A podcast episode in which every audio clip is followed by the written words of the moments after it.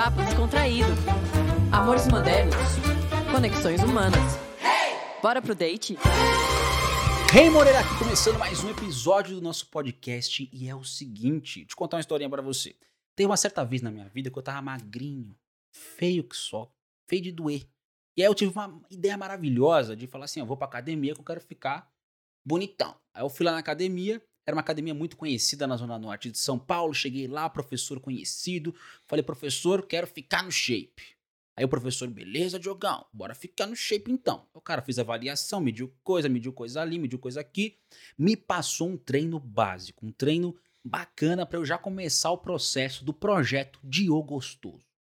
Minha filha, negócio foi pesado. Cheguei na academia, peguei lá aqueles dois pesos pesados pra caramba, 3 quilos cada lado, comecei a fazer bíceps olhar pra academia, olhar pro espelho com aquela cara de mal. E olhava assim me encarando. Vai ficar grandão, meu filho, vai ficar grandão, vai ficar bonito. E aí, botei um Metallica pra ouvir, aquele somzão, ficando no, pegando aquele peso no ódio. Eu olho pro lado, tem lá um, um cara trincado, grandão, altão. Eu jurava que era o The Rock do meu lado. Eu olhei pro cara e falei, mano, que maluco ignorante, pegando 30 quilos em cada braço, tá pegando 3, pegando 30 quilos, olhei pra mim, olhei pra mim, olhei pra ele, olhei pra mim, olhei pra ele, falei, ih, fudeu. Ih, não deu, não dá não. Naquele momento, eu desisti da academia. Falei, isso aqui não é para mim. Fui picado pelo vírus da comparação. E eu tenho certeza que você já foi picada pelo vírus da comparação também. A comparação ela é um sistema nosso, interno, natural do ser humano, que nos ajuda a nos autoconhecermos. Porque quando a gente olha para o outro, a gente também sabe um pouco sobre nós e sobre quem nós somos. Um exemplo bobo disso é quando a gente está fazendo uma prova na faculdade. Você está lá na prova, faz a prova na faculdade, acabou a prova, você já mira naquela pessoa que é a mais nerd da sala, mais inteligente. Chega a falar assim: Oi, Carolzinha, Carolzinha, tudo bem? O que, é que você pôs na 3? A Carolzinha olha para você e fala: Ah, enfim, eu pus a D. Aí você já pensa: Nossa, eu pus a D, eu acho que eu tô certo. Ou seja, você quis saber de você através do outro. E esse é um dos mecanismos da comparação. E é sobre isso que nós vamos falar hoje. Comparação. E para falar de comparação, eu trouxe um grande amigo, garboso, profissional de marketing digital, responsável por cuidar de conteúdo de muita gente de peso no mercado, gerenciando seus canais de YouTube, gerenciando suas contas de Instagram e ele sabe muito bem os efeitos das redes no que diz respeito à comparação. O meu grande amigo Tutu Alves. Tutu, seja bem-vindo ao meu cafofo. É um prazer imenso estar aqui contigo, Diogueira. E aí, meu querido, como é que você está? Cara, eu tô muito bem e para ser bem sincero, eu tô muito feliz, muito surpreso, porque você é mais alto do que eu imaginava. O Tutu, a gente é, é amigo de internet, é a primeira vez que a gente tá se vendo pessoalmente. Eu olho pro cara, eu tenho Tem que olhar para cima. Né? Tem, Tem dois, dois anos, anos, que, a gente, que a gente se conhece. Tem dois anos. Digitalmente. Digitalmente. Cara, me surpreende. O cara chega em casa, olha para cima. eu, eu, eu não sou tão baixo assim. Eu acho. Mintam para mim, tá? Eu não sou tão baixo assim. Então eu olhei o cara, olha pro cara pra cima, assim, um alemão alto. Falei, gente do céu. Tutuzeira tá na minha casa, cara. Muito obrigado por ter aceitado o convite. Eu, eu agradeço, assim, é a minha primeira vez em um podcast. Na hora que você falou assim, ó, oh, Tutu, quero te convidar para o meu podcast, eu olhei e falei assim, rapaz, é, nunca fui. Eu não, não entendo muita dinâmica ali, do, do, uhum. mas assim, você entende a dinâmica, mas nunca participou e fica aquela. dá aquela ansiedadezinha, né? Aquele negócio, não, será que eu vou conseguir fazer um, um, um, uma sessão ali de pod tão bom quanto? Aí eu falei, olha a comparação aí. Olha a comparação. Rapaz, esse negócio tá sempre circundando a gente. E eu queria saber de você já de primeira, cara. Como é que é esse negócio de comparação para você? Cara, dentro do, do, do, do, meu mundo, né? Cada um tem, tem o seu rolê. Eu acredito que é, é a referência que a gente, a gente sempre toma algo como referência para falar, pô, eu consigo pegar, eu pego aqui algo que eu acredito que seja bom, algo que eu aprecio, e, e eu vou lá e comparo. Né? Eu falo assim, pô, isso daqui eu faço um paralelo com alguma coisa que eu admiro. É, eu antigamente fazia um paralelo com uma coisa que é muito idealizada, uma coisa que não existia muito. Eu acabava me sentindo um pouco mal, assim. E Sim. eu vejo esse padrão em todos os produtores de conteúdo que eu já trabalhei, assim, de geral, dentro da, da rede social. E com amigos também, tipo, ah, o negócio do shape, cara, acontece aonde você for, existe a comparação.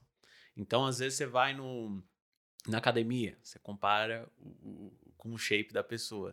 No Instagram, você compara a vida. sua vida com a vida da pessoa.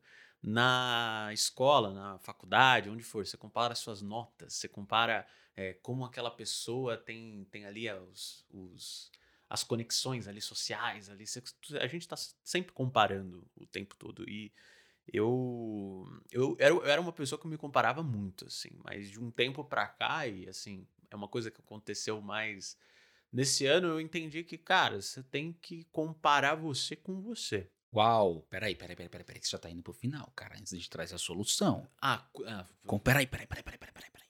Adorei isso, comparar a gente com a gente mesmo. A gente tem que chegar nessa parte que é maravilhosa.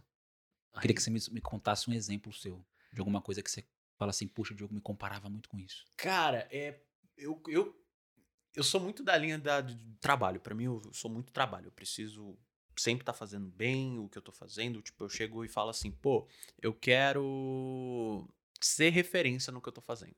Eu quero ser referência no que eu tô fazendo.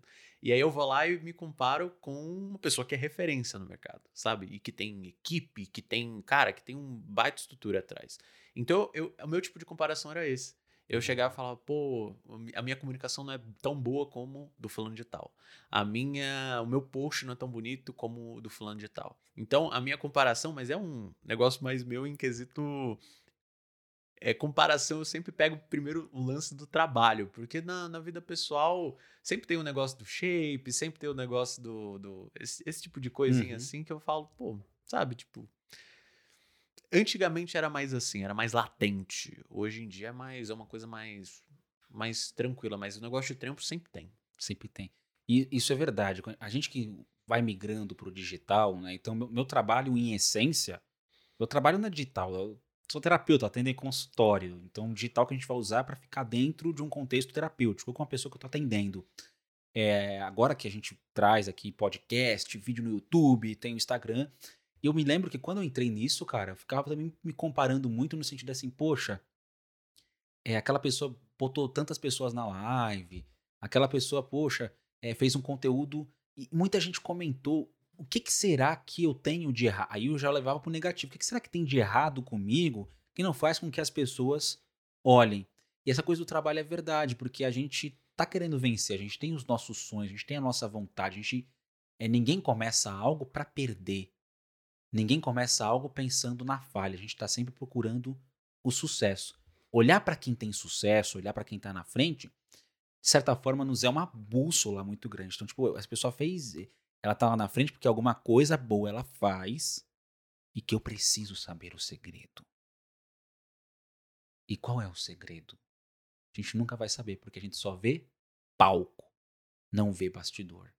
É, isso é o, é o mais complicado. É, é muito latente em muita gente isso, cara.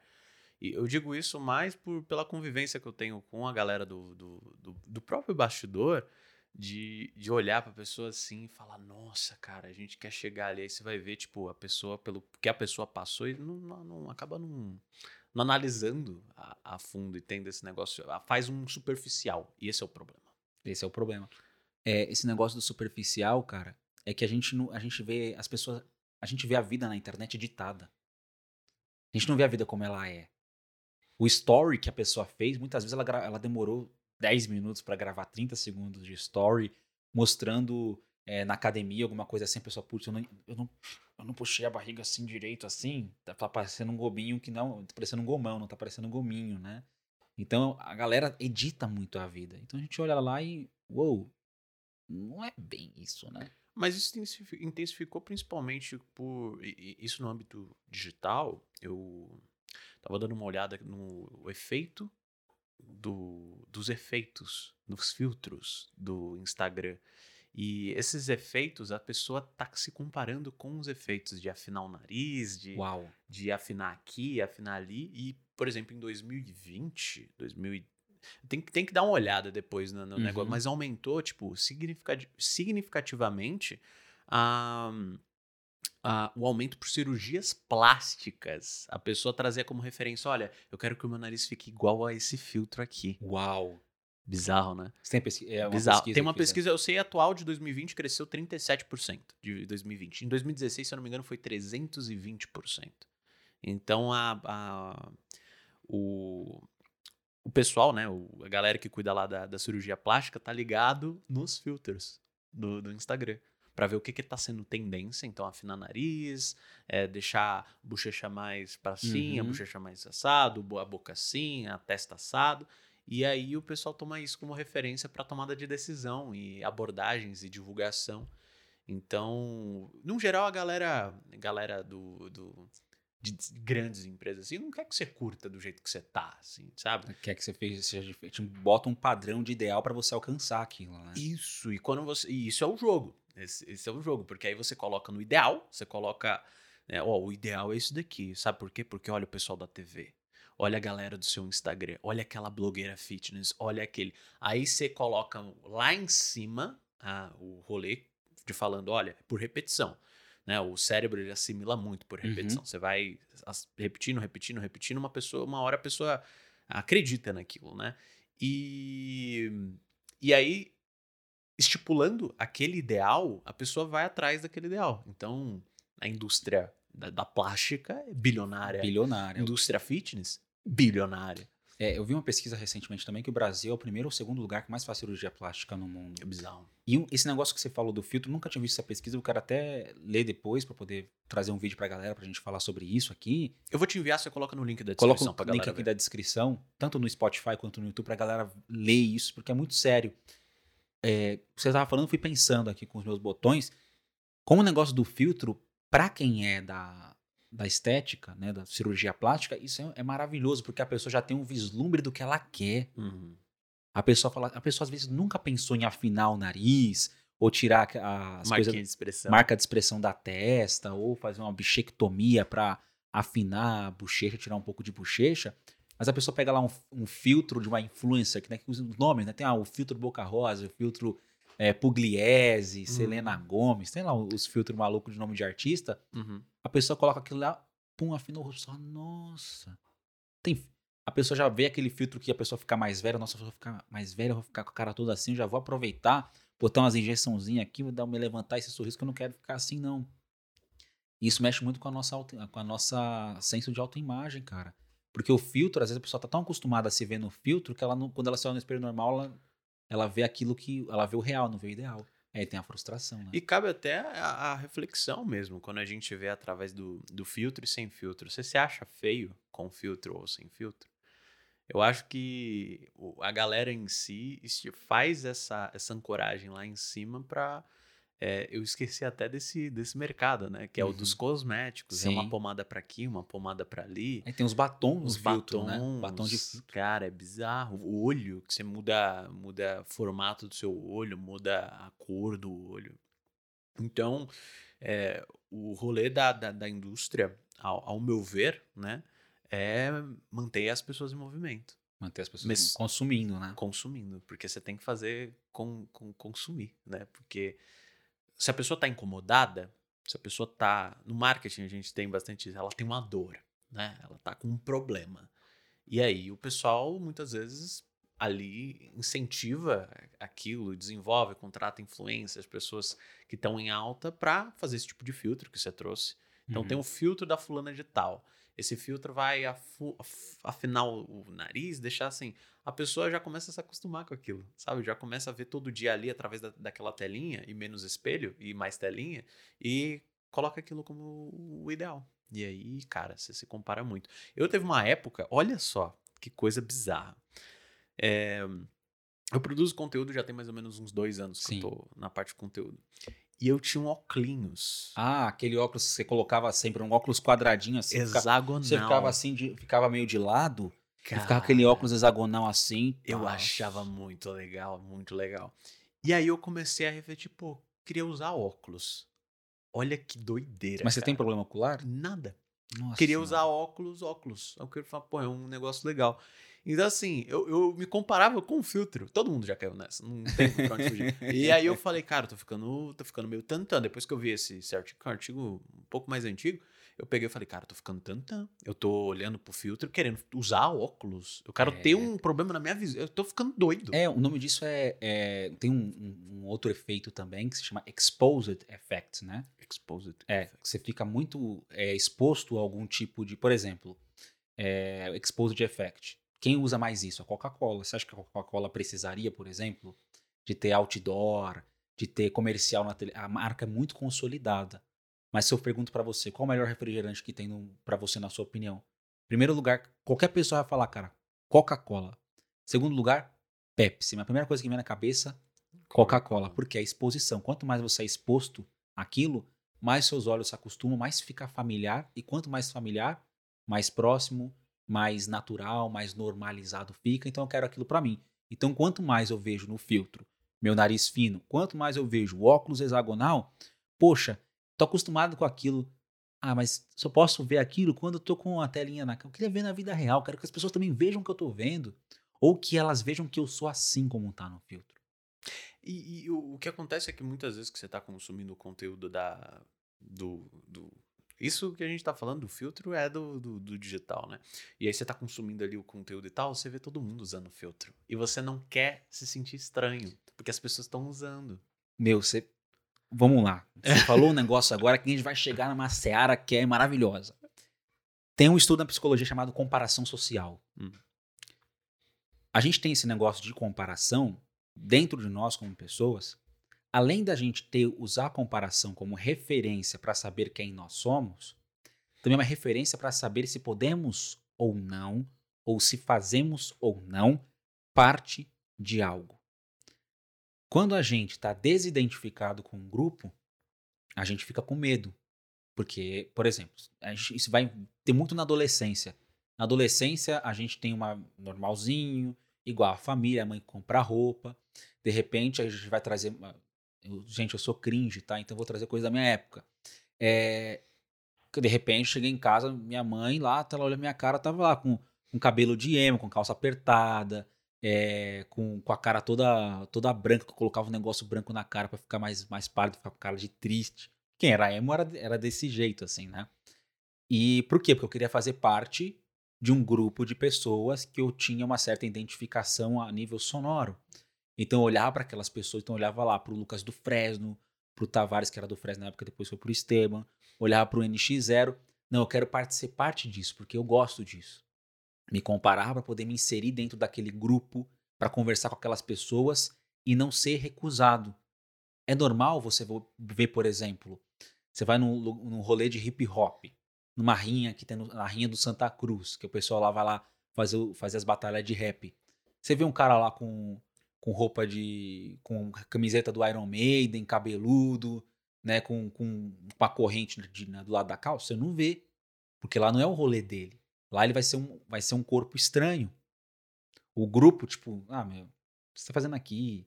Hoje em dia as pessoas elas têm um pouco mais de preocupação em incluir. Mas há, há, não muito tempo atrás, as pessoas tinham essa coisa de, meu, cada um tá no seu rolê. A comparação, ela também é uma forma de você ver se você pode ou não fazer parte, ou se você se tem afinidade com um grupo ou não. E aí a gente vai chegar em Seth Godin com tribos, que a gente está pegando falando muito de marketing. Um dos princípios que, que se aplica em, em, dentro do marketing digital hoje é para quando você vai construir uma persona no Instagram, vamos lá, vamos explicar para a galera leiga aqui, né, que a gente está entrando no assunto que já está já tá fugindo do sentido psicológico que a gente costuma trazer aqui. Mas é né? psicologia. É, mas, é, é mas não é aplicada é mais aplicada ao marketing, né? é. né? A galera tem a noção tipo mais para a vida. O que, que, tem a ver o marketing com isso, né? É um outro tipo de psicologia. É, dentro do marketing a gente tem uma persona. A persona é o quê? É, é o tipo de público que a gente quer atingir. Então, o influenciador digital, que é o que o Tutu cuida, ele vai falar assim: olha, o seu público ele consome tal marca, esse, esse, o seu público é, gosta desse, desse tipo de assunto, ou ouve esse tipo de música, esse, tipo de música. Então, quando se tem consciência do público, o Tutu pode falar melhor que isso, que eu do que isso. Ele vai puxar pro, pro influenciador, né, a pessoa que é dono da conta do Instagram, do YouTube, ó, se o público gosta mais de sertanejo, vamos tentar colocar ali né, umas musiquinhas de fundo de, do YouTube que tenham mais a ver com sertanejo, alguma história que tenha a ver com algum artista. Ou, ao contrário, vamos atrair pessoas que têm a ver com a sua personalidade, então você tem que mostrar que você gosta de rock, que você usa é, é, jaqueta de couro, que as pessoas que gostam disso vão olhar para você e falar assim: eu quero estar tá perto dessa pessoa. Tem os dois efeitos. Tem gente que vai se moldar ao público e tem gente que se humaniza para poder trazer o público que quer. né? Que aí a galera vai por comparação, tipo, se a pessoa tem a ver comigo, ela vai lá e escolhe seguir uma pessoa. Como é que funciona isso, Tutu? Cara, é, existem essas, essas, essas duas vertentes aí de você se moldar ao público e, e de o público se moldar a você. O que hoje eu acredito que faz mais sentido e é isso que nas dinâmicas normalmente dos, dos meus atendimentos que eu trago é, é quem é você? O que é que você faz? O que é que você representa? E não comparado ao outro, mas comparado a você. Qual é a tua história? O que que tu faz? Para onde você vai? Para onde você quer ir? Esse tipo de para onde você está indo hoje? Para onde você quer ir? Muitas vezes são dois âmbitos diferentes, uhum. né? São uhum. duas perguntas diferentes. E, e eu faço um paralelo, uma conexão, uma conexão entre o público e aquela pessoa, porque se você é um tipo de pessoa que tem X interesses e o seu público tem XY interesse, só é metade do interesse que tem ali.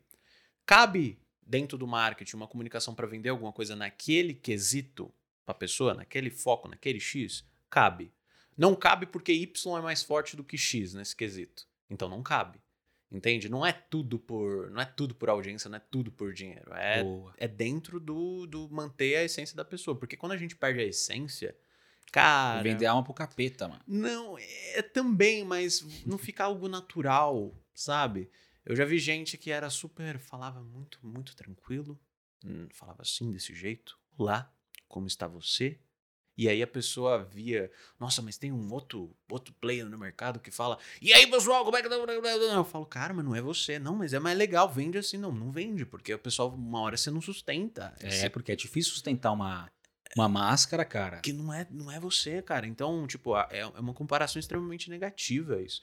Então, a gente tem que ter noção até onde a gente está se comparando e até onde está sendo referência. Então, eu sempre tomo muito cuidado, muito cuidado em relação a a gente está se comparando, puramente se comparando, ou a gente está se referindo e tomando como inspiração. Então é uma coisa que eu costumo refletir bastante para guinar uma estratégia. É, quando você está falando de inspiração, eu gosto muito disso. É, a inspiração é um tipo de comparação positiva?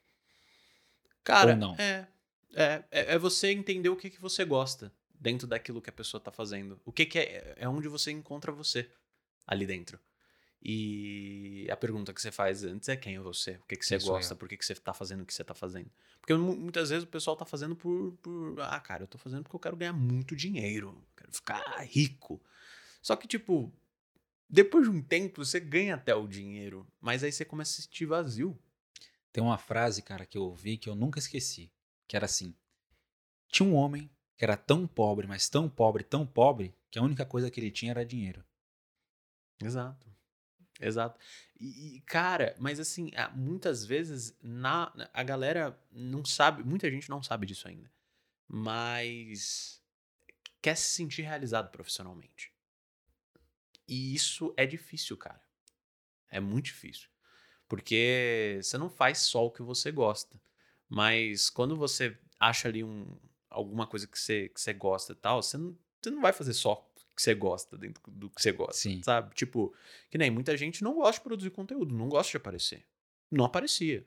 E assim, tudo bem, só que você tem que aparecer hoje no digital para você vender alguma coisa no digital. Você tem que aparecer. É, porque tem gente até que não aparece, né? Mas é muito mais difícil você vender sem uma conexão humana, né? Ah, tem que humanizar, cara. Tem, tem que humanizar. humanizar. Tem que humanizar. Mas é, a referência que foi a pergunta que você trouxe, é uma, uma comparação boa. É você encontrar dentro do conteúdo, do, dentro do, da outra pessoa, né? A gente tá falando de conteúdo porque eu falo muito Você fala, esse é o seu trabalho. Esse é o seu trabalho. eu falo muito disso. Mas é, a gente encontrar o que é da gente ali. Entende? Sim. É, o, é isso. É aquilo que a gente estava falando no começo, né, da definição de comparação. É você olhar para o outro para encontrar um pouco de si mesmo, é você buscar uma referência para si. Isso me faz lembrar muito de quando eu comecei minha carreira, né? Porque quando, antes eu trabalhava. É, é, muito maluco isso, né? Mas antes eu trabalhava em televisão, trabalhava como produtor de TV e etc. Depois eu larguei tudo para começar minha carreira como terapeuta. E antes de começar minha carreira como terapeuta mesmo em si, eu não sabia exatamente o que, que eu queria fazer na vida. Então eu fiz um exercício que era quem é um profissional que eu admiro e que, tipo, se eu tivesse a oportunidade de fazer a mesma coisa que ele, eu ficaria muito feliz. E aí tem um. que acabou se tornando um, um grande amigo, né? Um, um, eu falo que é meu padrinho profissional, que é o William, William Sanches, que ele era um cara que ele escrevia livro, e eu gosto de escrever. É um cara que tinha um programa no rádio, é um cara que tinha um canal no YouTube, um programa na televisão, e ele atendia no consultório e dava aula. Caraca. E eu falei, cara, são todas as coisas que me fazem sentido ao meu coração. E eu peguei como referência o trabalho dele, né? E no começo, cara, eu peguei, cheguei nele e falei, mano, não conhecia ele nem nada, só lia os livros dele. Quero trabalhar pra você de graça, só quero ver como é que você faz e tal. E aí eu fui fazendo umas paradinhas com ele lá e, e, e fui vendo que realmente eu queria aquilo para mim. Tanto é que, poxa, eu não fui pra rádio, mas olha que legal, eu tenho um programa, um podcast. É, não fui pra TV de novo, mas eu tenho um canal no YouTube. Então, hoje, eu, hoje, graças àquela referência, tipo, existiu alguém que me mostrou que é possível fazer isso. E eu fui procurando habilidades para aquilo. E hoje, hoje eu faço isso, faço tudo que eu gosto. E, mas eu precisei enxergar no outro que existia isso para eu saber que eu queria aquilo. Porque se ninguém fizesse aquilo, talvez eu nunca ia saber que era possível fazer tudo. Que eu tivesse que escolher uma coisa ou outra. Que aí a gente vai falar de multipotencialidade, que aí já é um outro tema de podcast. que é você ser, ter múltiplos talentos ou gostar de muitas coisas, não saber o que você faz. Nossa, isso Você já passou por isso? Cara, demais. Na verdade, na verdade, eu sempre soube que eu era da. Eu já passei por isso, mas dentro da comunicação. Tipo, eu gosto de, da captação, eu gosto da apresentação, eu gosto um pouco da edição, eu gosto um pouco de tudo, de muito do que tá dentro da, da, da comunicação. E aí eu me vi um pouco perdido, cara, porque eu pensei em pra agência, eu pensei em marketing digital, eu pensei em, em virar influencer, eu pensei, eu falei, cara, tem tanta possibilidade, tem tanta coisa legal que eu gosto de fazer. E, e aí eu fui pro conteúdo mesmo, porque... É, você consegue fazer tudo, né? Você consegue fazer um pouco de tudo, e aí é, isso é bom. Eu acho que essa é a pegada. Que, que é, cara, tem alguém que, que vai se inspirar em você. Tem alguém que vai se inspirar em você aqui. A gente tá falando disso semana, né, João? Exatamente disso. Também não trouxe o Tutu por acaso. Porque, porque eu queria que você conhecesse se conhecesse. O João, e aí, João? o João só. Ó, o João ele ali, já ó. tá anotando, anotando. É, ele vendo. tá se comparando. É. Positivamente, né? Uma comparação positiva no sentido de se inspirar. Mas, mas eu tenho uma pergunta do, do, âmbito psicológico da coisa. Tem um momento em que a comparação ela, ela vira uma patologia da psique?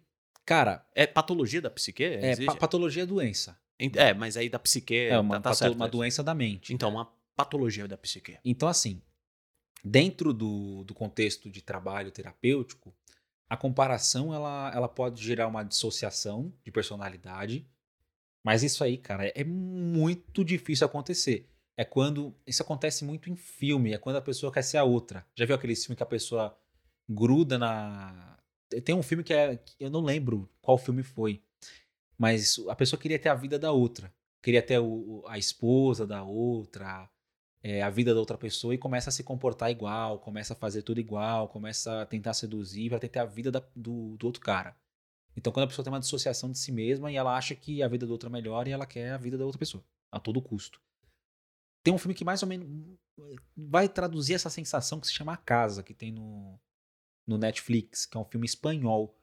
É, não, é, não é bem a inveja que tá ali, que a comparação, a gente tá falando de inveja, né? Que é o, inveja, ela vai vindo do latim, que, se fala, que é, quer dizer invidia, que é não ver, não quero ver.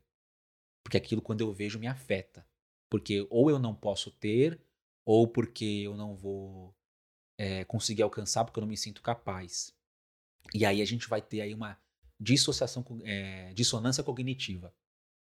Eu já estou indo já para outros negócios. Né? Sim, sim. A dissonância cognitiva, ela tem muito a ver é, com você se comparar com algo, julgar-se incapaz e aí você nega aquilo. Um exemplo, aquela fábula do de Êxopo, é a raposa e as uvas. Lembra dessa da raposa e as uvas? A raposa e as uvas é o seguinte, a raposa quer comer uva, só que a raposa não tem como pegar o pé de uva, ela tenta e não consegue. Aí no final ela fala assim: a uva é uma, uva é uma bosta, ninguém gosta de uva. Para que eu quero comer uva? não quero. Não é que ela não gosta de uva, ela desejou a uva. Mas já que ela não tinha condição de conseguir, ela negou e falou mal. E a gente chega no hater. Hum. O hater, poxa, fulano lá faz os negócios, tals. Caramba, nunca vou conseguir ser igual a ele, etc, etc, etc, etc, etc, etc, etc, etc. Mas no fundo, no fundo, no fundo, poxa, eu admiro muito esse cara. Queria ser ele, mas eu não tenho condições de ter o que ele tem ou fazer o que ele faz por algum motivo. Olha que louco. E aí é uma comparação negativa e que a pessoa ela pega faz esse jogo dentro dela. Que ao invés de admitir que eu também quero aquilo, eu falo mal daquilo. É que eu transformo aquilo num objeto de- ódio meu. Mas no fundo eu, de- eu desejo. Aí vem aquela- aquele dito famoso popular: quem desdenha quer comprar. Fala, ah, não quero, não quero, não quero, não quero, não No quero, não fundo- quero, no fundo. Tô querendo. Sabe na escola, fala assim: ai, você gosta da Patrícia. Ai, você gosta da Carolzinha. Ai, não gosto não. Ai, não gosto não. Vai estar lá escrevendo cartinha, bilhetinho lá pra Hum. meninazinha.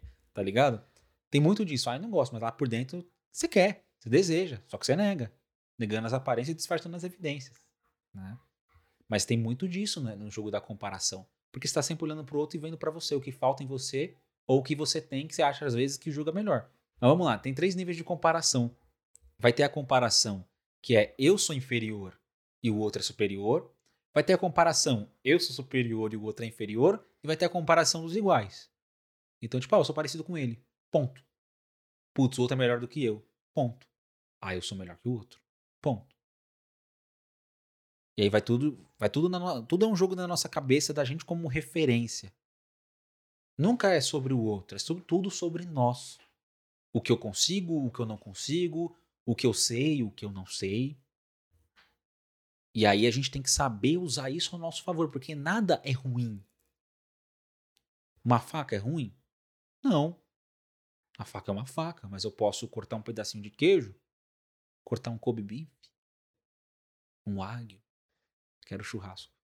Enfim, você corta lá uma carninha gostosa, você pode enfiar no bucho de alguém e ser preso, cara. A faca é só uma faca. A comparação eu posso pegar e falar, poxa, o cara faz um trampo que eu quero que eu gostaria de fazer.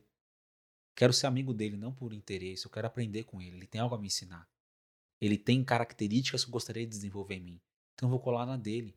Não para ser como ele, igual a ele, mas ser eu do mesmo jeitinho, mas fazendo a mesma coisa, porque ninguém faz nada igual. Cara, mas isso é muito difícil. Porque essa, é- essa, é essa essa, essa virada de chave, Essa virada de chave, cara, é. cara, demora. Haja meditação. É, haja meditação, porque, cara, se você parte sempre. É, a gente parte olhando pro outro. E aí, muitas vezes, o outro tem aquilo que você quer ter. E é difícil, muitas vezes, você dizer. Cara, eu não consigo porque eu não estou fazendo por onde fazer. É difícil. é- é- você entra num- numa certa. num, num certo. Tô tentando achar a, a palavra, não é incompetência, não é. É, é, um, é um negócio que, cara, você quer, mas você só quer porque você quer. Você quer chegar pelo caminho fácil. Você quer o que a pessoa quer, mas você não quer fazer o caminho que ela fez. Ah, você quer o palco, você não quer o bastidor. Você não né? quer o bastidor. E aí tem, tem, um, tem uma palavra pra esse tipo de pessoa que quer algo, mas não quer passar pela jornada que a pessoa passou. Preguiçosa. Pregui- não, É, mas assim, tem, tem várias, tem várias, várias coisas que a gente consegue inserir, mas você, você querer o que a pessoa quer, você se comparar, querer chegar lá e não fazer por onde, você, você, você só, só, só quer, você não vai conseguir chegar. E é muito duro você chegar e se fazer essa autocrítica. Porque ninguém quer estar errado. Não. Ninguém quer estar errado. Eu não quero estar errado. E aí entra, entra essa linha. Eu tenho uma pergunta boa. É claro que já, já invertemos Já, quase. já invertemos Porque o negócio, é um tema né? muito interessante. É, e isso cara. encontra em muitas pessoas, principalmente produção de conteúdo dentro do digital, é onde a pessoa mais se compara, porque ela não está se comparando com uma, duas, com um círculo Tá social. compa- comparando com um nicho inteiro de pessoas atuando Com no bagulho, mundo né, cara? inteiro, cara. Internet é isso, é o mundo inteiro. Então, assim, tem uma linha da, da comparação que a pessoa se compara com o ideal dela, que é com ela mesma, só que é como ela deveria ser. Mas não em, refer- e não em referência a, a uma outra pessoa que tá nesse nível. Ela se mas compara com ela mesma. só que de uma maneira extrema e o ideal do ideal. Ah, entendi. É que você tá falando de uma pessoa que é muito exigente com ela mesma, né? É, é um- uma forma de É comparação. uma, com- é uma comparação com. é uma ah, vamos lá. É, tem uma coisa muito legal que é o, o conceito do vir a ser. Todo mundo é uma semente. Tô- Pensa numa semente. Semente é uma árvore? Não. Semente, ela é uma árvore em potencial. Uhum. Porque ela precisa ser plantada, ela precisa ser regada, tem que cuidar do solo. A semente, ela é uma árvore em potencial. Nós, na nossa condição humana, com os nossos sonhos, quando a gente não conquista aquilo, a gente é aquilo em potencial. Então hoje a gente tem um, um podcast aqui. Ele não é ainda o ainda, olha a palavra, um podcast mega conhecido, mas ele tem potencial de vir a ser isso, se for feito um trabalho bom, consistente, bonito. A gente tem condição né, de, de pensar, imaginar, de que no futuro a gente pode aquilo, porque dentro de nós existe uma vocação, ou seja, um chamado, é, ou existe dentro da gente também é uma força que nos move para ir até esse lugar ideal, a gente consegue fazer um desenho do que a gente quer. Então, putz, eu tenho um desenho do Tutu perfeito. Você tá lá pensando, ó, o Tutu, produtor de conteúdo, manda e desmanda na galera, tem um de design, tal, tal, tal, tal, tal, tal, consegue produzir três pessoas ao mesmo tempo, quatro, cinco, seis pessoas ao mesmo tempo. Ah, aí você tá lá com o seu primeiro cliente, com o seu segundo cliente, não sei quanto você tem. Tem bastante. Lá, se você tem lá os seus, os seus clientes lá hoje que você tem na sua agenda. Aí você fala assim, poxa, queria mais. Eu posso ter mais, eu tenho potencial para ter mais. Putz, fulano começou comigo, tem oito. Filho da mãe. Eu posso ter oito também, porque dentro de mim eu sei que eu posso ter, eu tenho a cabeça para aquilo. Mas uma coisa é, semente não é árvore que dá fruta. Semente é semente. Tem que lapi, tem que regar, tem que plantar, tem que esperar, esperar até ter um tempo certo. Quando a gente tem esse, desenho, esse ideal desenhado na nossa mente, do que a gente é capaz de ser, a gente não pode se apaixonar pelo, pelo, pelo, pelo, trabalho feito, pela obra concreta, por nosso por nosso mármore, né? Tem uma, tem uma frase muito boa que perguntar, não lembro quem foi o, o, o, o escultor, se foi Rafael, Michelangelo, não lembro qual foi, mas perguntaram, nossa, como é que você fez essa estátua tão perfeita?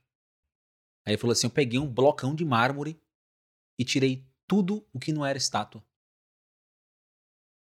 Tirei tudo aquilo que não era estátua. Donatello, Michelangelo. É, eu, tipo, não sei quem foi, mas essa É. frase é. Ela é, muito boa. Bonito, é bonito. Então tirei tudo aquilo que não era. Só que se a gente já tivesse condição, né, emocional, psicológica, de capacidade de ser aquilo que a gente queria ser, que a gente tá se exigindo tanto para ter e ser, a gente já seria. Existem fatores como ambiente, habilidade, emocional, grana. Às vezes a pessoa tem um puta talento, tem uma puta capacidade de gestão, de fazer, etc. Mas ela não tem dinheiro pra poder fazer o bagulho. Aí ela vai ter que se desdobrar em outras coisas pra conseguir captar pra fazer o bagulho. Aí essa pessoa tem dinheiro, mas não tem um talento. Mas ela pode pegar esse dinheiro e investir nela pra poder desenvolver aquilo. Quando a pessoa se apaixona tanto pelo que ela quer ter, ao invés dela trabalhar pra ser, ela, ela fica lá flertando com aquilo que ela quer ser, e ela fica tanto naquilo, cara, sonhar é muito gostoso. Não sei se você já parou pra parar um pouquinho pra ficar pensando, nossa, imagina se eu tivesse um negócio aqui, tudo bonitinho. É muito gostoso você começar a ter esse sonho lúcido, assim, acordado, do que você pode. Mas isso toma um tempo. Gasta uma energia. Mas olha, pra ter isso aqui bonitão, você tem que fazer isso, isso, isso, isso, isso, isso, isso. Tem que pagar o preço, tem que pagar pedágio, tem que pagar o boleto. Se você fica muito fissurado naquilo, você não faz o que você tem que fazer hoje. Porque o foco não é lá, o foco é aqui. Porque aí vem uma notícia não muito boa para quem tá ouvindo aqui hoje, é que de duas uma. Ou no caminho você percebe que lá é outro lugar, que o que você está fazendo vai te levar para um outro canto. Ou quando você chegar lá onde você almejou, você vai falar: cheguei, mas não era isso. Por isso que é tão perigoso se apaixonar pela ideia do, do que eu posso ser. Muito distante. A gente tem que ter só um objetivo. Eu quero alcançar isso. Pode ser que seja além, pode ser que seja menos, mas eu deixa lá o marco. Esse eu quero alcançar isso. Mas você vai fazendo no dia a dia. Eu tenho que eu tenho que começar hoje a ser aquela pessoa de lá. Mas não me exigir que eu já tenha a mesma performance, a mesma capacidade de, de ser aquilo. Porque se eu fosse já aquilo, se eu já tivesse aquilo, é porque eu já, já tenho, não, tenho agora. Então, se você ficar comparando muito, você vai fi- ficar com muita ansiedade, porque a ansiedade é uma ponte, é uma ponte eterna para o futuro. O ansioso, ele tá se antecipando de um fato futuro. Então eu fico olhando, ah, porque um dia, um dia, um dia, um dia, um dia, um dia. O hoje, como já diria uma música de um grande compositor chamado Diogo Moreira, de tanto será, o agora já fui. Já, será que eu vou conseguir? De tanto será, agora já foi. É isso, isso é, é bem complicado. A gente entra em muitas questões filosóficas nesse, né, cara? nesse quesito. Ia falar de comparação. Teve alguma coisa na, na, na tua história que você se comparou com algo que você queria com, com alguém, ou até mesmo com algum sonho, e você já conseguiu? Cara, eu, eu sempre fui a pessoa que queria muito ter equipamento. Eu queria muito uma câmera profissional. Ou uma semi-profissional. Eu queria ter uma câmera, aquela câmera que desfoca o fundo, sabe? Nossa, cara, eu vi aquilo, eu falava, eu preciso disso daqui. Mas eu entrei nessa, nessa linha da busca insensível. Insensível não, é imparável, como é que é? Incessante. Incessante, é essa palavra. Incessante por eu vou conseguir ser quando eu atingir tal coisa. Então eu, eu vou conseguir produzir um conteúdo melhor quando eu conseguir uma câmera nova, conseguir a câmera. Aí eu fui pro próximo. Eu vou conseguir tal coisa, eu vou conseguir ser um produtor ainda melhor quando eu conseguir tal coisa. E eu fui conseguindo as coisas, fui alcançando, graças a Deus, com muito trabalho sorte. Sim. Mas eu fui conseguindo e não chegava, cara. Não chegava, porque a resposta é, por exemplo, na produção de conteúdo, desculpa, sempre volto nessa linha, mas sempre é, a resposta não tá no que você vai comprar. A resposta não tá, ah, quando eu mudar, quando eu ter meu estúdio, quando eu ter, sei lá, minha casa, quando eu ter meu carro, quando eu ter minha moto, quando eu ter não sei o quê, quando eu viajar, quando tá. Não, a resposta tá no agora, tá ligado? E aí esse é o problema, cara. É muito louco você tá no agora, porque você tem que encarar o agora. E encarar o agora é mu- dá medo, tá ligado? Você olhar pra onde você tá agora, fazendo agora, e que a sua presença depende de estar aqui, entende? Então é um negócio muito de, de encarar. É muito mais fácil você viver no, no que já rolou no passado ou pensar no futuro. Sim. É mais, é, é mais sedutor, é mais lúdico, né? É mais, mais gostoso, né, É mais cara? É, mais, gostoso. é perfeito. É, isso. É perfeito. perfeito. Mas a vida não é perfeita. É, e o passado, muitas vezes, ele não é perfeito. Mas você já sabe o que passou, você já entende, você já tem a referência. E aí você vive ou num, num negócio de glória ou numa comparação incessante de. Pô, nem uma comparação, não entra nenhuma uma comparação, mas um pensamento de. Ai, eu não consigo ser tão bom quanto fulano, eu não consigo ser tão bom quanto eu gostaria. Nunca, às Sim. vezes, não é, às vezes não é nem com a outra pessoa. Porque eu, eu aconteceu isso, aquilo e isso na minha vida. E eu não vou conseguir chegar lá por conta dessa adversidade que passou.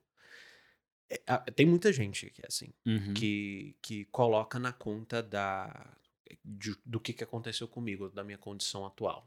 Cara, isso aí é uma. É uma baita de uma. De uma, de uma ingenuidade, isso, cara. Como assim? Acreditar que você só vai conseguir fazer uma coisa melhor na sua vi- algo melhor se a sua vida melhorar. Só que a sua vida só vai melhorar se, se você fizer. Exatamente. Talvez você não saiba. É, eu, antes eu ficava pensando muito assim. Eu só vou conseguir atender cliente, ter um canal no YouTube ou ter um Instagram se eu mudasse de casa. Nossa. Aí, tá, porque você não sabe desse detalhe. Por quê? Porque eu morava, até pouquíssimo tempo atrás, numa das periferias mais braba de São Paulo. Mais braba. Mais braba. E eu no começo eu ficava muito, eu fiquei muito, eu fiquei, cara, juro pra você. Eu tô a esse ano fez cinco, fez cinco anos de que eu comecei a trabalhar mesmo. Mas quando eu comecei a trabalhar mesmo, eu nunca fazia nada na internet, no Instagram e etc. Porque eu tinha, eu tinha um, um auto-julgamento no sentido de que, ah, é, o ambiente não tá legal, tem muito barulho, sabe aquela coisa tem que estar tudo perfeito?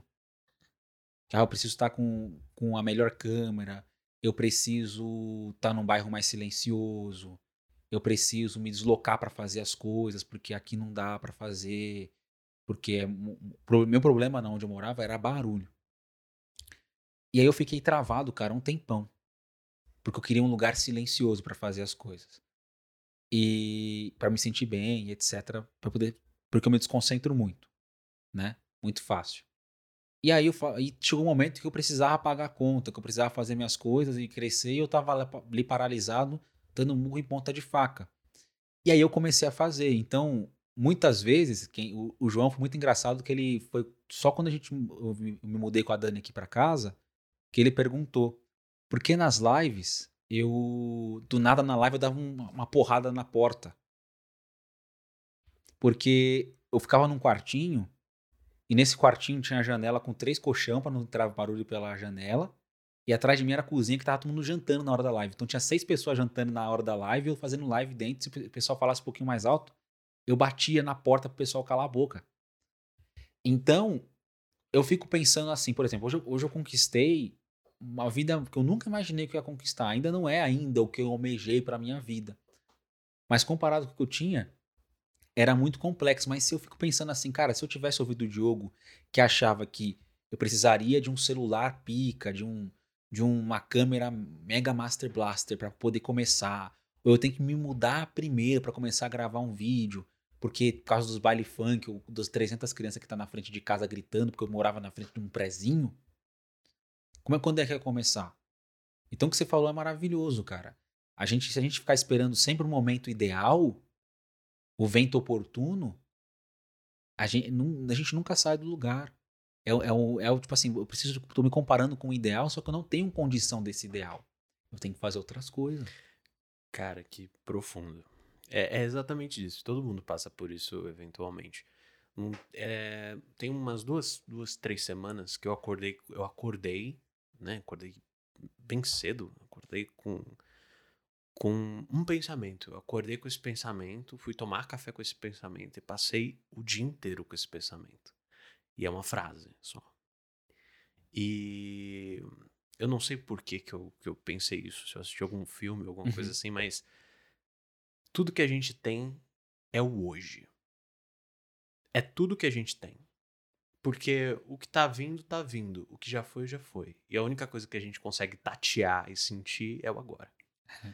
E se você deixa o agora passar por comparação ao outro, por comparação, ah, eu deveria ter, ai, mas eu não tô, sabe, se se colocar em situação de, de, de vítima e justificar, porque a gente está sempre buscando justificativo. Sim. O ser humano é uma, um, um, ser que racionaliza, né? O rolê, ele quer racionalizar. Ele, ele quer entender, pô, eu não tô conseguindo, não é porque eu não tô me esforçando bastante, ou não é porque eu não tô. Não é porque eu não é um problema comigo, é um problema com o externo. Muitas vezes o externo atrapalha muito. Sim, pra caramba, cara. Atrapalha mesmo. Só que você tem que encarar, olhar e falar, cara, é o que temos. Eu não tenho o que fazer. É, mas assim, para você ter o que fazer, você tem que fazer. Exato. Entendeu? Pô, se você, você pegou, você continuou fazendo a live mesmo com uma galera em casa, cara. Eu Meu, sei era, era pesado. Horrível, era pesado, cara. Era, era assim, eu gravava às vezes os áudios de de feed, de, eu gravava sempre um, umas mensagens de final de ano, os negócios sempre pros clientes. Uhum. Eu gravava de madrugada. Acordava, eu ia dormir, tipo, bem cedo. Eu acordava, tipo, umas quatro e meia da manhã, porque o funk já tinha acabado. É, quando, é, às vezes. Mas aí eu ia gravar, cara, na madrugada. Então eu já, come, já quando dava, tipo, oito da manhã, que começava já o barulho do pessoal saindo de casa, já tinha gravado horas horas. Já tinha editado, já tinha feito um monte de coisa. Por causa de som. Era, era, era barra, mano. É, eu acredito assim, com. com é, é, um negócio que eu, que eu falei isso em uma live tem quase dois anos, eu nunca vou esquecer disso. É, não espere o Batman chegar. Seja o Batman ninguém vai resolver os seus problemas a não ser você mesmo. Uhum. Então você foi lá e resolveu o seu problema. Você resolveu os problemas. Você foi lá, 4, quatro horas da manhã, 5 horas da manhã você precisava fazer, você acordou e você fez. Então, você não se paralisou. O problema tá na paralisia. O Sim. problema tá, tem aquele mecanismo, né? Eu acho que é o límbico que fala, você pode até uhum. explicar melhor. Que ou você luta. Ou você foge. Ou você foge. Ou você paralisa. Paralisa. São, as três, três é. São essas três opções. Velho, escolhe lutar. É claro que muitas vezes você não tem escolha. É, Né? é É, automático da sua cabeça. Só que, cara, começa a programar pra ir pra cima. Se puder. Se puder. Porque esse sistema que a gente tem, ele é um sistema de defesa. Uhum. Ele foi. Ele. Até a gente falou no vídeo de medo, né, João? É, igual... Surgiu no nosso cérebro isso quando tinha uns mamutes lá que tinha que matar pra comer os bichos. Você vê um mamute e fala assim: eu tenho, eu tenho como enfrentar isso? O sistema tipo assim, tipo, ou você luta ou você foge. Tenho como enfrentar? Tenho, então eu vou pra cima. Putz, o negócio vai me matar, eu vou correr. Ah, às vezes a gente tem que pegar isso, tá vendo essa sensação desse medo de vou ou não vou? Aí vem a, aí você tem que ver a tabela, né? Posso, não posso. Dá pra encarar? Não dá pra encarar. Se dá pra encarar, beleza. Dá pra fazer um pouquinho só, vou fazer um pouquinho só. Se não, se a gente for. A gente pode ser engolido às É, vezes. não, mas são algumas variáveis. Tipo, às vezes você, você até pode, você até tem habilidade, mas será que você deve? Será que vale o esforço? Ah, tem coisa que não vale. tem, cara, cara. tem coisa que não vale o esforço. Tem e é sempre bacana avaliar isso também, né? Porque senão a gente fica sempre num- num- numa linha de porrada, porrada, Nossa. porrada, porrada. E luta, luta, luta, E não luta. vence. E aí, aqui dentro, de pouquinho em pouquinho, vai quebrando, velho. Demais, cara. Você vai, você vai esmiuçando-se. E aí é foda. Porque aí quando você quebra por dentro, você não tem mais força nem pra fugir E nem pra lutar. e nem pra lutar. É, eu já quebrei por dentro muitas vezes e já vi muito no consultório, cara. Gente quebrada por conta dessas, dessas coisas assim. Tipo, putz, eu preciso alcançar um certo ideal e vai tentando, tentando, tentando.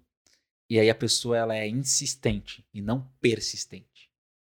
Ou seja, persistir é eu acredito naquilo, eu tenho condições de melhorar para aquilo, porque aquilo é para mim.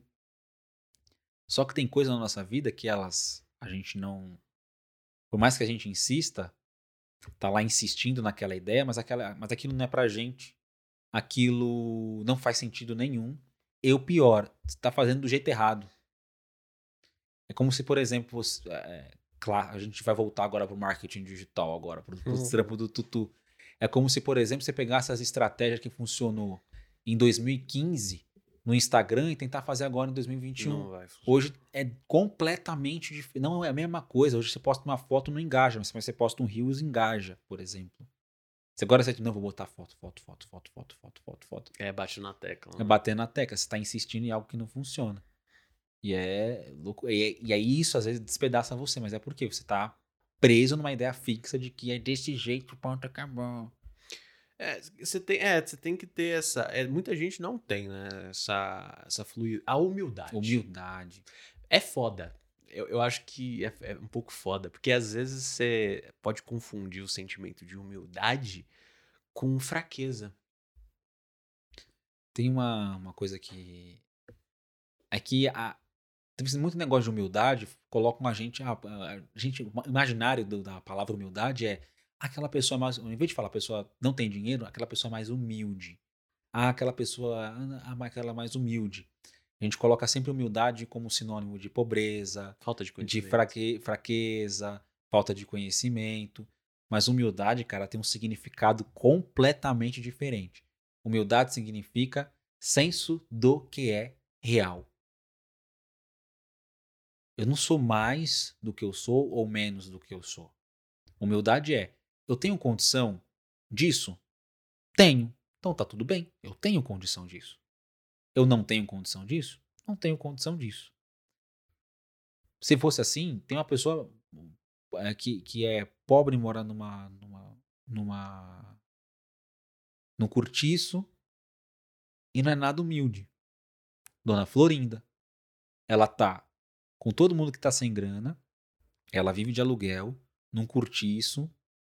Ela nunca termina o cabelo que tá sempre de bobs e ela se acha da, da alta sociedade. Ela é humilde? É humilde. Mas que a condição dela, popularmente diria-se que é uma humildade. Mas ela não tem senso do real. Ela é desconectada do real. Ela tá presa num referencial passado. Quando meu marido era vivo, marinheiro e etc., eu era da alta sociedade. Agora eu tô no cortiço. Não tem humildade. Não tem senso do que é real. E, cara, ser realista com a gente é difícil você olhar no espelho e falar assim, cara, nesse assunto na tua vida, você ainda é um bosta. Mas como toda boa bosta, você tem potencial de vir a ser um bom adubo. Mas no momento você é bosta. Nesse momento você não, não dá conta de fazer esse negócio. Assuma que você ainda é uma bostinha. Quentinha, confortável, porque é gostoso, tá no quentinho, mas você precisa ainda virar adubo, você tem que passar pelo processo. É, é louco, porque às vezes a composição dessa bosta tem, tem até uma sementinha ali que pode germinar. Pode né? germinar e sair algo bom, cara. Isso é algo bom, exato. Tem até energia elétrica feita de cocô de vaca, sabia? É, é, como é o nome do, do, do gás que sai? É. tem um gás. Fedor. Não, não é, não, não é fedor, é. Eu sempre esqueço o nome do. do, do- é metano. Metano. Metano. Metano, cara. Você é louco, deve ser embaçado produzir essa energia. Um É, cara. nada agradável. Nada agradável. A gente produz um semi-metano todo dia, nós como seres humanos, Meu nem Deus sempre é céu. bom, né? Terrível, terrível. Nem sempre é bom. Mas eu tenho uma pergunta boa pra você. Como é que a comparação na infância afeta uma criança? Tipo, você chegar e falar assim, não, porque o sabe o seu primo passou em 10 faculdades, passou na Nossa, federal, passou É. não sei o quê. E aí, você? E o seu primo Jorginho passou no concurso. Todo mundo tem um primo assim, Tem né? o primo, o primo Jorge Pra passando com. fuder a sua vida. O primo que passou no concurso, o primo que, que é engenheiro, Não, o da medicina é o melhor. tem o da medicina, O da medicina é o melhor. tem o da medicina, o que é concursado, o- Concursado. O, o primo concursado, o que casou cedo, teve filho, o que tem. O que, que ajeitou a vida, né? Uhum. E aí a gente falar o que, que é uma vida ajeitada é muita coisa. Mas a, a, a comparação na infância ou na adolescência, quando um, um pai uma mãe ela tá sempre é, falando pro filho, ó, você é uma coisa, mas olha, seu primo é melhor, seu coleguinha, tá vendo seu coleguinha? Os pais, quando fazem isso, eles não fazem com má intenção. Os pais, eles podem falar o que for. Todo pai, toda mãe tem um projeto do que acha que o filho vai ser. Quer que o filho seja legal, eles esquecem que o filho é uma pessoa, ele é o filho dela, é o reflexo dos, dos pais, né? a continuação da, da, nossa, da nossa linhagem familiar. Então eu quero que meu filho seja um cidadão de bem, que ele tenha a vida ajeitada, que ele não passe por sofrimento. E para que ele não passe por sofrimento, que ele passe por perrengue, eu vou fazer tudo, inclusive feri-lo, se for necessário, mesmo sem intenção. Por exemplo, você fere uma pessoa quando você fala, ó, seu primo é melhor que você. Ele vai bem em matemática, você vai bem em esporte, mas esporte não dá dinheiro. O que dá dinheiro é você fazer matemática, ser bom em matemática, porque você pode ser engenheiro, você pode ser do TI. Agora, você sendo bom em esporte, você pode ser nada, pô. Exato. Pelo E- amor e de como, Deus. Como isso afeta a pessoa, uma- a pessoa hoje, por exemplo? Passou por uma infância extremamente comparativa, Então, com a vários primos que entraram na medicina Com vários filhos para entrar na medicina, e concursados e afins desse concursados, tipo de comparação. Uou! Como é que afeta? A gente aprende é, a nossa autoestima através do que os nossos pais falam para nós do que nós somos. Quando a gente é criança, a gente não tem capacidade cognitiva para discernir quem a gente é, o que, que a gente é bom, em que a gente é ruim. O nosso referencial sempre é alguém, né? Os nossos pais, principalmente. Então, se a mamãe, se a mamãe falar assim, filhão, você é bom nisso, a criança acredita que ela é boa naquilo. Porque a criança não tem capacidade de raciocinar e ligar os pontos para ela saber se é boa. Ela não sabe o que é bom, o que é ruim. Ela não desenvolveu um senso estético do senso não estético. Ela não desenvolveu uma lógica. Ela não desenvolveu um comparativo de mercado. Para ela, artes, educação física, matemática e português são só matérias, não são. é, a gente está falando de criança de 7 anos, 8 anos, que ainda não tem esse discernimento. A criança, para ela, é tudo matéria, não tem uma que é melhor ou que é outra. É, o mundo que. a nossa sociedade que vai dizer que matemática é melhor que português, porque dá mais dinheiro. Mas a gente vê profissionais que dão aula de português que são milionários. A gente vê aí o Raul Martins, a galera que dá aula de português, né? Então, assim, a criança ela não, ela, ela não tem referencial de entender como é que é o mundo. Muito menos se ela é uma pessoa boa ou se é uma pessoa ruim. Ela somente existe, ela é, ela- a criança simplesmente é. Ela é um HD em branco. E aí, ela é uma tela também em branco. E os pais, eles vão pintando essa tela conforme eles vão falando. E o que a criança, o que os pais falam vão se tornando o pensamento que fica na camada de baixo na nossa mente, que fica até hoje. Se você parar para analisar, muitas das coisas que a gente fala pra gente são coisas que a gente ouviu na infância. Então, por exemplo, ó, você tem que ser, você tem que ser bonzinho. Ó, você tem que, você tem que cumprimentar as pessoas. Tipo assim, você não quer falar com fulano. Mas eu tenho que cumprimentar, eu tenho que cumprimentar a pessoa. Não tô com saco pra conversar. Eu tenho que conversar com a pessoa. Por quê? Realmente, quando era criança, a mãe, você chegava, chegava uma tia chata que apertava a bochecha e doía, você não queria ver sua tia. Aí você não vou falar com. A mãe dava o beliscão, você tem que falar porque é falta de educação. Você não é uma. Você tem que ser uma boa criança. Imprimiu na, na tela em branco da cabeça da criança. Para ser uma boa pessoa, eu tenho que cumprimentar e falar com as pessoas que eu não gosto. Mesmo que elas me firam. Olha que doideira. Profundo, né? Aí a mãe vai falar, mas seu primo, tá vendo? Seu primo fala com todo mundo. Aí você fala, poxa, ele faz isso, vou ter que fazer também. Só que a criança tá se ferindo tanto, você, vou estar tá lá sofrendo também, vou ter que ser igual a ele sofrendo também. E aí começa a imprimir isso. Aí na vida adulta o que acontece? Tudo isso vira diálogo interno. Então, as grandes coisas que a gente fica confuso, a gente no nosso coração fala assim: você tem que fazer isso. Seu coração diz: esse é o seu caminho. Mas sua mente fala assim: ah, mas se eu fizer isso, vão pensar mal de mim. Porque às vezes a mãe é, falava algo, algo, do tipo. É, isso a gente vê muito na comunidade artística, né? Então, às vezes, a família tem, é muito tradicional e, e a criança espirulita e quer virar cantor, quer virar ator. Então, assim, olha, a criança tem um. O rapaz ficou já adulto, entrou na faculdade, não gostou, fez lá engenharia, não gostou. Ah, quero mudar, quero virar ator. Vai chegar no pai da manhã, vou virar ator. Aí ele já pensa, como é que eu vou falar? Porque eu já, já não fui ator no começo, porque eles ficavam falando que eu não ia ter dinheiro. Como é que eu vou ter coragem de assumir para mim mesmo que eu quero isso, que eu sei que eu talvez eu esteja assinando um atestado quando eu vou conseguir nada na vida? Pode ser que sim, pode ser que na vida a gente pode ser engenheiro, tem gente tem engenheiro pilotando Uber. Nada nessa vida é certo. Mas o diálogo interno é tão forte que a pessoa não tem condição de tomar uma decisão do coração porque esses diálogos internos de coisas que ela ouviu na infância estão tá rodando o disco. Então, é, essa comparação vai vir muito aí, cara. É, a comparação da infância ela vai colocar você tipo, ah, mas o fulano fez, ele deu certo. Agora, se eu fizer isso, que é o caminho errado, errado, vai dar certo? Acho que não, porque o outro fez do jeito certo, deu certo. Se eu fizer do jeito que dizem que é errado, talvez vai dar errado, talvez não dê certo. Não conheço muita gente que deu certo. Então fica esse negócio, a confusão, a pessoa se paralisa, ela não consegue fazer. E são poucas que elas vão elas vão romper isso. Começar algo do zero. Algo diferente. Na sua opinião, como, como a gente romperia isso? Eu tenho, eu, tenho, eu tenho uma ideia. Tem uma ideia? Eu tenho uma ideia. Então fala qual a sua ideia. eu quero saber a sua eu ideia. quero saber a sua ideia. A minha ideia é tenha boas referências de alguém que chegou lá onde você quer chegar. Isso é um ponto. Porque o possível é, é, é você ter a noção do, do possível.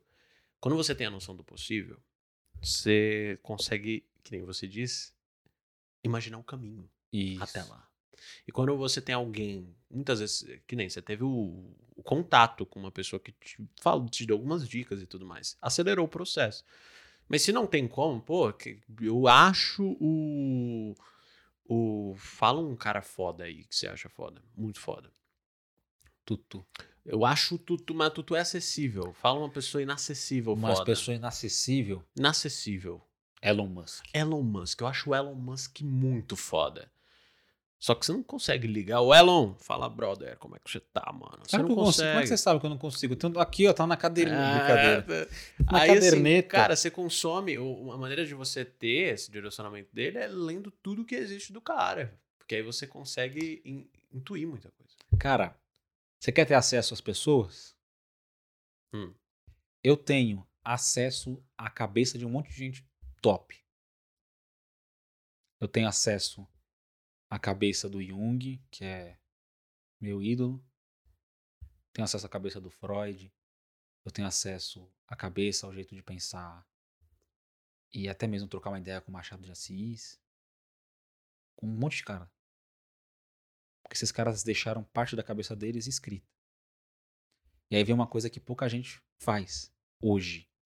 Ninguém lê. Você quer ter acesso à cabeça de uma pessoa do jeito que ela pensa? Lê um livro dela. Lê um livro daquela pessoa, do que ela escreveu. Putz, eu não sei se ela mostra livro ou não, mas eu quero saber o que aquele cara faz. Como é que ele pensa? Tem um livro sobre isso. Teve um livro que eu li, cara, que mudou muito minha cabeça um monte de coisa. Que foi o do Gene Simons, do, do Kiss. Ele tem um livro que ele falou sobre. É, chama Você S.A. Que é você como empresa. Ele escreveu esse livro falando como ele montou a vida dele como se ele fosse uma empresa, como se ele fosse uma marca. Ele junto com, com o Paul Stanley lá, eles montaram o Kiss. Como eles fizeram aquilo. Cara, foi um, é, é um livro que, cara, é, é muito legal de insight que o cara tinha de como ele usava ele mesmo tipo, como uma marca para tudo. Como ele era inteligente. Eu tenho uma história do livro, cara, que eu nunca esqueci, que, que me deu ideia para um monte de outras coisas, né? Ele, ele falou assim que ele tava sem dinheiro, precisava comprar um instrumento. Aí ele colecionava quadrinhos. E aí ele sabia que tinha um montão de gente que tinha quadrinho e comprava e, e tipo, dane-se, jogava fora. E aí ele falou assim, ó, vou comprar quadrinho de todo mundo barato, por quilo. Aí ele colocou um anúncio nos lugares assim, ó, compre seus quadrinhos é, usados por tantos, por tantos dólares. E ele em meses, assim, ele, tinha pilhas e pilhas de revistas. Sabe o que ele fazia? Selecionava as raras e vendia uma por mil dólares. Nossa. E ele comprou aquela mesma revista por 20 cents. Então, cara, tipo, você vê a cabeça do cara, que ele pegou uma coisa que, tipo, ninguém, pessoas estavam descartando, e ele fez daquilo uma oportunidade para ele poder realizar o sonho dele. Agora, olha que louco, às vezes a gente tá pensando, ah, esse pessoal chegou longe, esse pessoal tá a vida fácil, etc. Aí você acessa a história da pessoa e você vê que, cara, o, o maluco teve que se virar. Eu posso me virar também.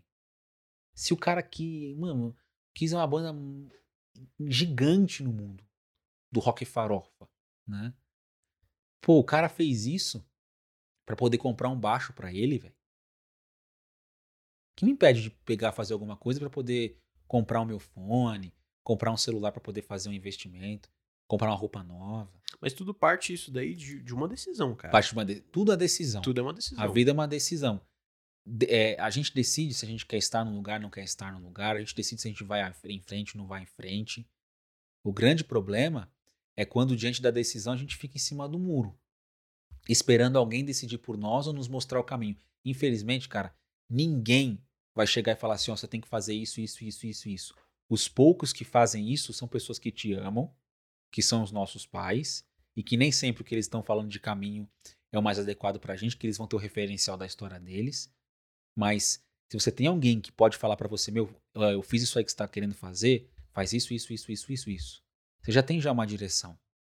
O problema é quando a gente às vezes quer, quer tomar uma decisão baseado no que uma pessoa nunca fez aquilo.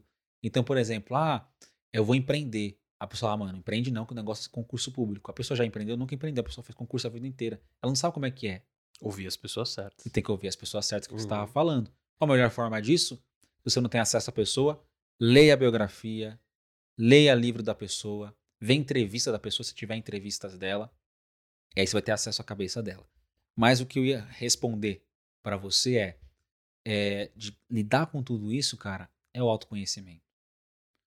Para você não se ter, não ficar buscando referência sempre, a comparação chegou, eu trouxe o conceito que é uma forma nossa, nosso, da nossa psique, de olhar um ambiente externo para ter referência interna. Isso é legal, é bacana, a gente se orienta de certa forma, mas, entretanto, Todavia, a melhor forma da gente poder ter bons referenciais também sobre o que nós queremos, etc., cara, é olhando para dentro. Ao invés de, peraí, não vou olhar para fora, vou olhar dentro de mim.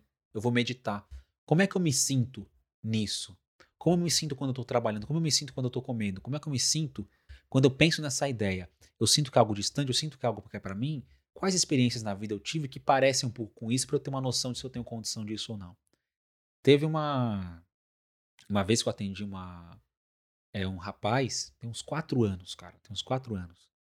Eu atendi esse rapaz ele queria, queria começar um negócio. Só que ele via lá, eu quero, quero ter uma loja, quero... Beleza, o que, que você precisa para ter isso? Ah, aí começou, vamos fazer uma lista do que você precisa? Precisa abrir CNPJ, preciso pagar imposto, preciso aprender a fazer gestão, vou ter que fazer os cursos lá do do Sebrae, do Sebrae para poder fazer fluxo de caixa, para poder fazer. Aí começamos a fazer a lista. O cara olhou para mim e falou: Cara, eu acho que empreender, eu acho que é muito mais bonito. Eu acho bonito a ideia de ser empresário, mas na real, cara, só de você falar isso eu fiquei cansado. Meu negócio não é esse, não. Às vezes a gente vê no outro que é bonito, que a pessoa tá feliz, tá brilhando, mas não é o nosso caminho. Nem, cara, eu, eu falo isso de, de boas, assim. Empreender não é pra qualquer um. CLT não é pra qualquer um. Concurso não é pra qualquer um. Eu, CLT em concurso, eu morro. Eu não suporto alguém mandando em mim. Isso é pode ser um defeito, pode ser uma qualidade. Você nunca vai saber. Só vou saber até que ponto são defeitos são a qualidade. Mas falei com o público agora, né? Tutu tava pra saber ou não. Mas eu, cara, não suporto. Ah, eu trabalhava na, na televisão, cara. Eu me sentia podado, me sentia sem liberdade criativa. Eu preciso sentir dentro de mim que eu tenho um, um direcionamento. Eu ouço opiniões. Agora, você tem que, começou com tem que, coisas sem, atividades sem sentido, cara, para mim já me bruxou, pinto murcho, não vai. Você ficou, mas aí você fez essa reflexão. Eu fiz essa reflexão, cara, comigo, quando eu trabalhava, porque assim, eu sempre que, quando eu era criança, eu brincava na, no quintal de casa, meu pai montou como se fosse uma barraquinha para mim de acampamento, né, com uns plásticos que sobrou de uma construção. Eu peguei todos os meus brinquedos, cara, eu, todo dia eu montava todos os meus brinquedos lá e fazia uma loja. Então eu, eu sempre gostei de da ideia de ser dono de uma coisa minha. E eu nunca gostei, eu sou aquariano, né, gente? A gente conhece algum aquariano que gosta de ser, de ser mandado difícil. Aquariano é muito rebelde. Então eu sempre fui muito rebelde. Então, aonde eu ia, eu me enfiava, cara, eu tinha mania de querer mandar, de não obedecer ordem. Tive banda com o João. O João. Não é novidade isso, né? Quando eu era novo, as tretas que eu tive com a banda, que eu saía e etc, porque eu batia de frente com, com o Marcelo lá, aquele que, o cara que coordenava os negócios, que administrava, o cara era o cérebro do negócio, o cara não tocava, ele tava lá só para ajudar a gente, né, João? Eu batia de frente, não, não, era angustiante sair da banda, voltei, saía, voltava. Conseguia, cara. É da, aí quando você vê na sua história de vida que, cara, você não tem jeito para isso. O que, que você vai fazer? Eu vou bater cabeça? Vou seguir meu caminho, mesmo que seja mais difícil. Quando eu comecei, mano, fiquei dois anos sem ganhar um real, velho. É. Um real. Paguei o preço, mas de, paguei o preço de dois anos, cara. Trabalhando de graça, levando calote de, de cliente, fazendo trabalho voluntário, fazendo um montão de coisa. Mas depois que o bagulho foi, eu peguei o jeito. Cara, não volto. Se um dia eu enjoar de ser terapeuta, que eu acho muito difícil, talvez eu mude apenas a forma com a qual eu faço, mas eu encontrei meu caminho na vida, eu não vou baixar a cabeça para ninguém, cara. É muito difícil. Não vou, não vou conseguir ter essa proeza. Mas é, é, é isso que é importante. Poxa, é meu, é meu caminho. Talvez para quem tá ouvindo, a pessoa falar, Diogo, empreender não dá. É muita pressão, porque é muita pressão. Nunca é nada é certo na sua vida. E para mim isso é um tesão do caramba. Você não sabe o que vai acontecer.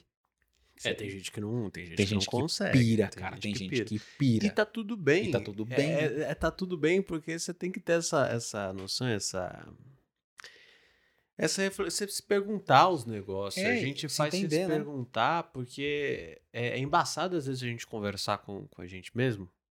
Não sei se você tem esse hábito. Não sei se você faz isso, de uhum. conversar com o dia inteiro. Não, eu, direto eu tô, tô, troco altas ideias comigo, conta piada, eu mesmo dou risada. Eu acho que tem, tem várias desses negócios que tem que ter uma boa convivência consigo mesmo. Exato. Porque se tu vai viver consigo mesmo até o final, que tu goste de você. Nossa! que tu que gosta. Fra... Meu, maravilha isso, cara. Clóvis de Barros. Clóvis se de você, Barros. Se você gosta, se você gosta do, do, do que você faz, do jeito que você fala, do jeito que tu. Fica muito mais legal viver. Ah, cara, com certeza. Entendeu? Eu, eu coloquei um negócio na cabeça e até queria trazer isso para você, que é, é, a linha que eu penso, eu sou um contador de história. Eu ajudo as pessoas a, a contarem a história dela, eu potencializo ali o jeito que ela conta história e eu sou um contador de história. E o rolê do hoje, que eu acordei com essa, essa mensagem uma vez na, na cabeça que a gente só tem um agora, eu já emendei uma outra logo depois, que é que história que eu vou contar hoje? Nossa, cara. Que história que você quer contar? Que, qual é o capítulo, né, da, da série da vida? Em que temporada a gente tá e o que, que quais são, né? Porque de vez em quando a gente muda, que nem você mudou recentemente, você mudou os personagens, você mudou, mudou o ambiente, tudo. você mudou a dinâmica, você agora antes você ia pro trabalho, você pegava tal rua, agora você pega outra rua, você tem outra outra paisagem, outra dinâmica, outra dinâmica outro rolê. Então, você entender disso e você ir conversando consigo para, pô, isso daqui tem a ver com meus valores, com as minhas crenças, refletir quais são seus valores, suas crenças, o que que é valor para você, o que que Cara, isso daqui eu aceito, isso aqui eu não aceito de jeito nenhum. Isso daqui faz sentido para mim, isso daqui não faz sentido para mim. Cara, problema com da pauta que era comparação se torna simples, cara. Você fala, cara, Se torna muito pequeno. se torna pequeno, porque aí você tem segurança de quem você é e o que que você representa. E, e, e é isso, porque aí você não vai olhar pra, pro, pro lado e falar, pô, fulano é melhor que eu. Claro que o fulano é melhor que você, o fulano tem o dobro da tua idade. O fulano, ele passou por muito mais coisas. O fulano, às vezes, ah, não, porque o fulano tinha uma banda legal e não sei o quê. Claro, o pai do fulano tem estúdio. O O pai, pai, do, do fu- fulano é o Rick Bonadio, é, cara. cara, como é que você quer competir? Tipo, você tem que entender A com- toda, também. toda comparação, a nossa. Essa frase do Bruno Gimenez, ele fala uma coisa que eu adoro, né? Ele fala: na guerra da comparação, sua autoestima nunca sai ilesa. Por quê? Cara, não adianta. Eu vou fazer uma, uma analogia já pra gente encaminhar pro, pro final, que a gente tá, tá nesse ápice gostoso, e que é a seguinte: a vida, os nossos caminhos da vida, são como um grande rio. Cada um vai ter um rio diferente, vai ter uma margem diferente, vai ter uma extensão diferente. A gente nasce numa margem. Os nossos sonhos, as coisas que a gente conquistou na nossa vida, estão na outra margem. Para algumas pessoas, pessoa, o rio da pessoa é dar um pulinho. Ela já está do outro lado. Para outras pessoas, elas vão ter que dar uma nadada para chegar no outro lado. Outras pessoas vão precisar de um barco. Outras pessoas vão precisar de um navio, vão precisar de equipe para poder chegar do outro lado. Outras pessoas vão ter que pegar um, um barco, depois nadar um pouco, pegar um submarino, atravessar para uma outra e chegar. Então, cada um vai começar numa linha de largada diferente. Então não adianta se comparar, porque a história de ninguém é igual. Se a nossa história, mesmo com um irmão ou com uma irmã com uma idade similar, mesma família, mesmo bairro, mesmo sangue, já é diferente, dirá pessoas que você não sabe nem de onde veio. Compa Comparar-se com o outro é bom de começo de vida, referencial, tudo que é natural da gente, para a gente se entender nesse mundo, mas no limite, no limite das coisas, diante da morte, só teremos que nos enca- encarar nós mesmos e o que a gente fez com a nossa vida. E aí, ao invés de olhar para os outros, a gente olhar para os nossos valores, para aquilo que nos importa, e eu vou acrescentar um negócio a mais no que você, na pergunta que você se fez sobre que história você quer contar hoje, de um comercial de margarina que eu vi um tempão atrás. Mas é sério, é, é, é, é muito tempo atrás eu vi esse comercial que eh, no final falava assim: um dia a gente só vai viver das nossas histórias. Quando ficarmos mais velhos, a gente não vai ter energia para correr, para brincar, para alcançar alguma coisa a mais. Nós só vamos viver das nossas histórias. Que histórias você quer contar? É a sua história ou a história do fulano que você imitou, que você quis fazer igualzinho, nem sem ser seu jeito? Por isso que o autoconhecimento é a chave. Ok, me comparo a partir de hoje então com quem eu fui e me comparo também com quem estou sendo hoje, se está perto daquilo que eu quero chegar, deixando sempre aberta a possibilidade de mudar meu roteiro. Sem pressão, seguindo o fluxo, um dia de cada vez, com mais capricho e menos perfeccionismo, fazendo com que minha alma se realize no planeta Terra. E para finalizar, quero somente agradecer ao meu grande amigo Tutu pelo convite, pelo carinho, por fazer esse jogo que foi tão legal que é eu saio do entrevistador, você vai para entrevistador, você vira entrevistado. Isso eu achei muito gostoso. É, eu sabia que conversar com você a gente ia fazer isso, afinal de contas a gente já fez uma live junto uma vez e teve essa dinâmica gostosa. E muito obrigado por trazer riqueza e, trazer para as pessoas que estão ouvindo a gente um mundo diferente. Porque a gente pode falar de comparação com um, um médico que é, é artista, é médico de cirurgia plástica, a gente pode falar de com outro terapeuta, a gente pode falar com uma pessoa que consome coisas, um produto de beleza, E hoje eu, eu decidi trazer um cara de marketing digital, porque eu acho que você você tá ali intimamente ligado com o que as pessoas mais se defrontam hoje em dia e com o que elas mais ficam presas, que é um celular. Então, obrigado por trazer esse mundo novo pra gente, obrigado por trazer é, clareza, carinho, bom humor e informação pros nossos ouvintes aqui do Rei Moreira. Muito obrigado, Tutu. Prazer imenso estar aqui. Mais uma vez, obrigado pelo convite, né? Já aguardo o próximo. Brincadeira. Vai ter mais. É. Vamos ter mais. E é isso aí. Papo para você refletir, né? Altos, altas questões a serem levantadas aí, serem refletidas. E famoso ditado. Bora pra cima. Bora pra cima. Muito obrigado. Ah! Não se esqueça de se inscrever no canal, deixar seu like, minha filha. Se estiver no YouTube, não se esqueça de se inscrever no canal, deixar seu like, ativar a sineta para receber notificações sempre que subir um novo vídeo no ar. E se você estiver no Spotify, segue no Spotify, compartilha esse episódio com uma pessoa que, que você ama ou com uma pessoa que você odeia se você não gostou desse negócio. Importante que você compartilhe e manda mensagem para cima, beleza? Tamo junto. Um forte abraço do seu querido Diogo Moreira e até o próximo podcast Rei Moreira aqui. Tchau, tchau.